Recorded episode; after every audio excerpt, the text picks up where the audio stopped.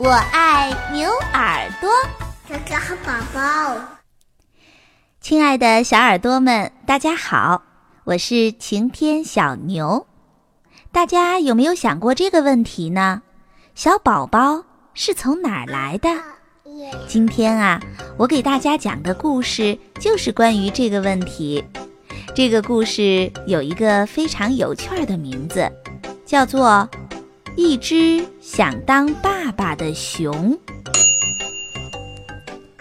春天来了，有一天早上，大熊还在山洞里面睡觉，外面已经有一只野鸟，一边唱歌一边找虫子吃。洞口的一棵小树，叶子还没有长出来，顽皮的风儿已经忍不住。在细细瘦瘦的树枝间穿过来穿过去。春天来了，大熊终于从冬眠当中慢慢的睁开了眼睛。大熊的肚子咕噜咕噜的叫着，睡了好几个月，它都没有吃东西，它饿坏了。于是呀。大熊不停地找东西吃，吃啊吃啊吃啊，很快的，它把自己养得胖嘟嘟的。在一个充满了阳光的下午，大熊坐下来，想着想着，忽然，他好想当一只又高又壮的熊爸爸。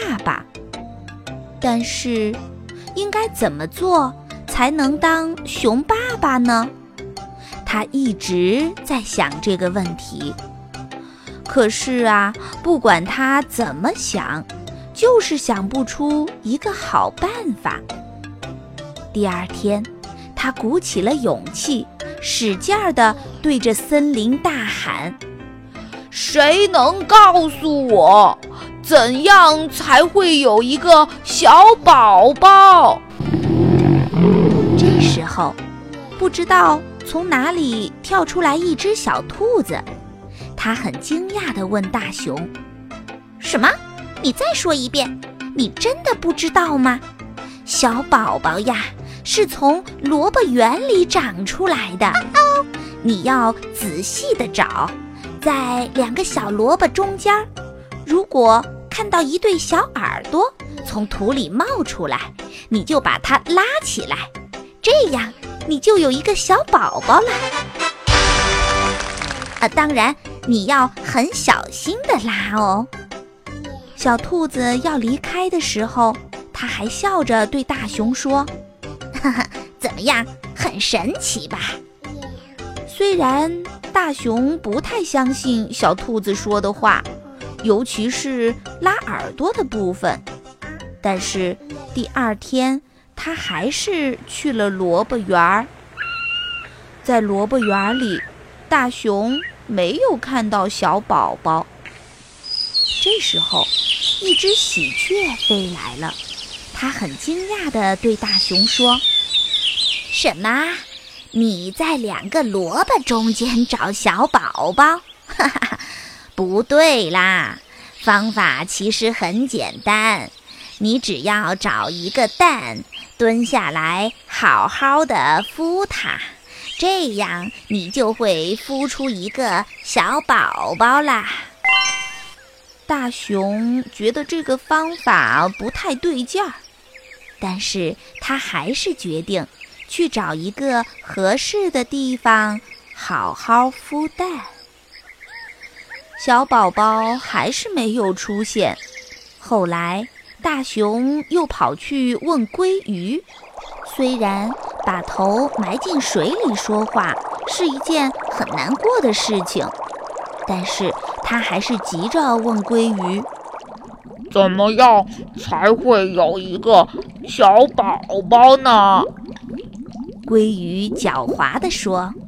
你应该撒些糖在窗台上，然后静静地等待，白鹳鸟就会送来一个小宝宝了。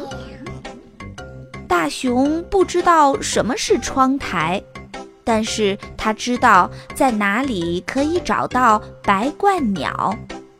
大熊找到了白鹳鸟，但是白鹳鸟不耐烦地对他说：“看，我只会抓青蛙。你在冬眠的时候，我在非洲，哪有什么小宝宝送给你？”大熊觉得很失望，他孤单地坐在草地上，看着天上一朵变来变去。很像熊的云，他想起妈妈曾经说过大熊云的故事。妈妈说，熊宝宝在出生以前，都是在大熊云里面做游戏。那是很久以前的事儿了。妈妈说的故事，大熊几乎都快忘光了。忽然。有一个声音在大熊的耳边轻轻地说：“你很寂寞，想要一个熊宝宝，对不对？”大熊很惊讶地转过身来，看到了一只母熊，它的眼睛里充满了温柔的爱。“哦，你怎么知道？”大熊问他。因为呀，你一直在看那朵像熊宝宝的云。母熊微笑着向大熊靠近了一点儿。大熊问：“哦，你相信大熊云的故事吗？”母熊轻轻地摇摇头，但是他看大熊那么的不快乐，他立刻说。如果你愿意和我结婚，明年春天我们就会有一个可爱的熊宝宝了。啊，真的吗？